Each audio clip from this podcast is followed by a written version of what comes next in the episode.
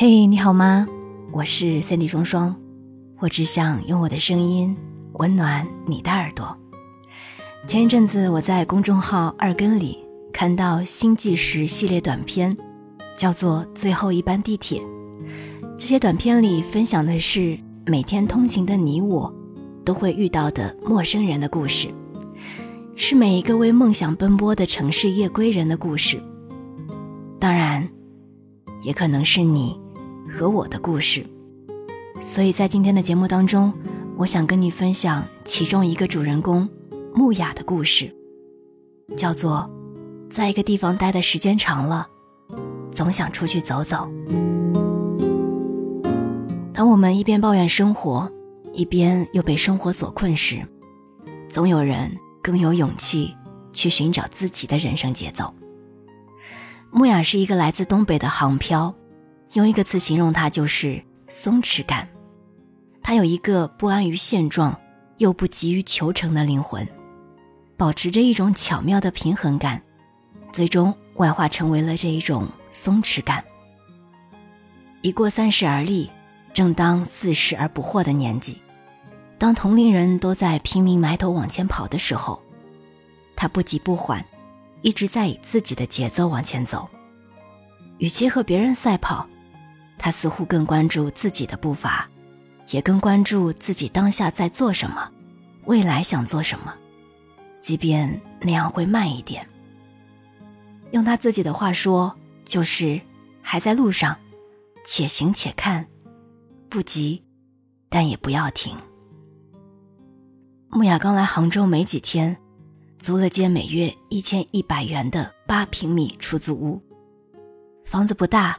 东西也不多，一个行李箱就能装下的几件衣服，一箱浮雕画颜料，一箱浮雕画工具，还有几本油画书，这些基本就是他全部的家当。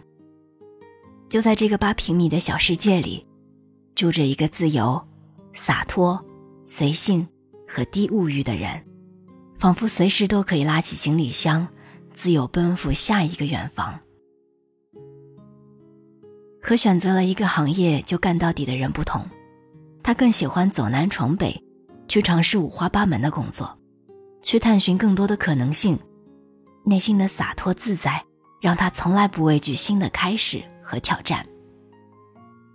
他的第一份工作是汽修，但是看到复杂的汽车构造和各类的零件，他头都大了，转而就去学习理发，在一家美容美发学校待了三个月之后。就开始了自己的理发事业。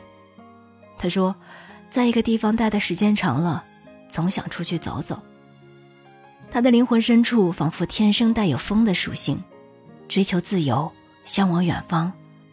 在家乡安稳了七八年后，他收拾自己吃饭的家伙，只身前往北京，成为了一名北漂造型师。在北京时，有一回他路过了一个剧组，觉得好玩。便兴致勃勃地报名做了群众演员。说到这儿，他略有一点自豪地说：“他作为演员的代表作是建国大业，即便只有几个简单的路人甲、警卫的镜头。”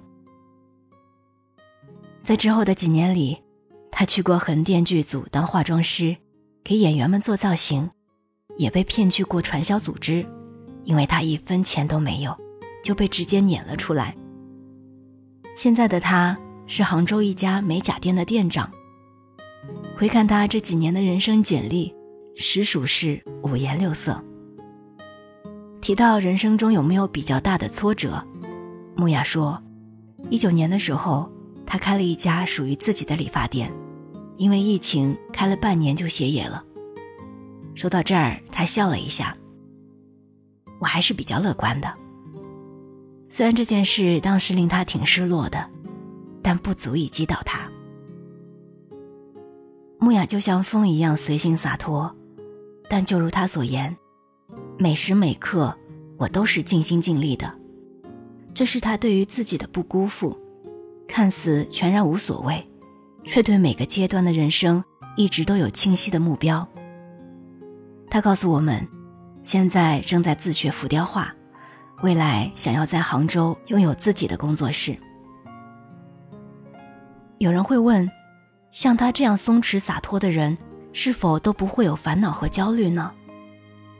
他说：“我喜欢在心烦的时候念心经，念个三遍五遍，心情就好了。这是他自我治愈的方式。心经能抚平他内心偶尔的焦躁不安，让灵魂瞬间放空，让内在能量逐渐充盈。”日剧《我要准时下班》里有一句台词：“想做的事，不一定是宏大的理想和目标，只要自己能享受其中，做什么都好。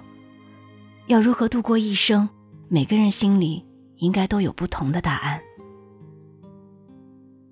人们常说：“三十而立，四十而不惑。”对于很多人来说，年龄是个分水岭，但对于四十一岁的牧羊来说，更重要的是专注，并享受自己当下的路。人生这条路不能急，也不能躁，按照自己的节奏向前走就好了。我是三里双双，我们下期再见。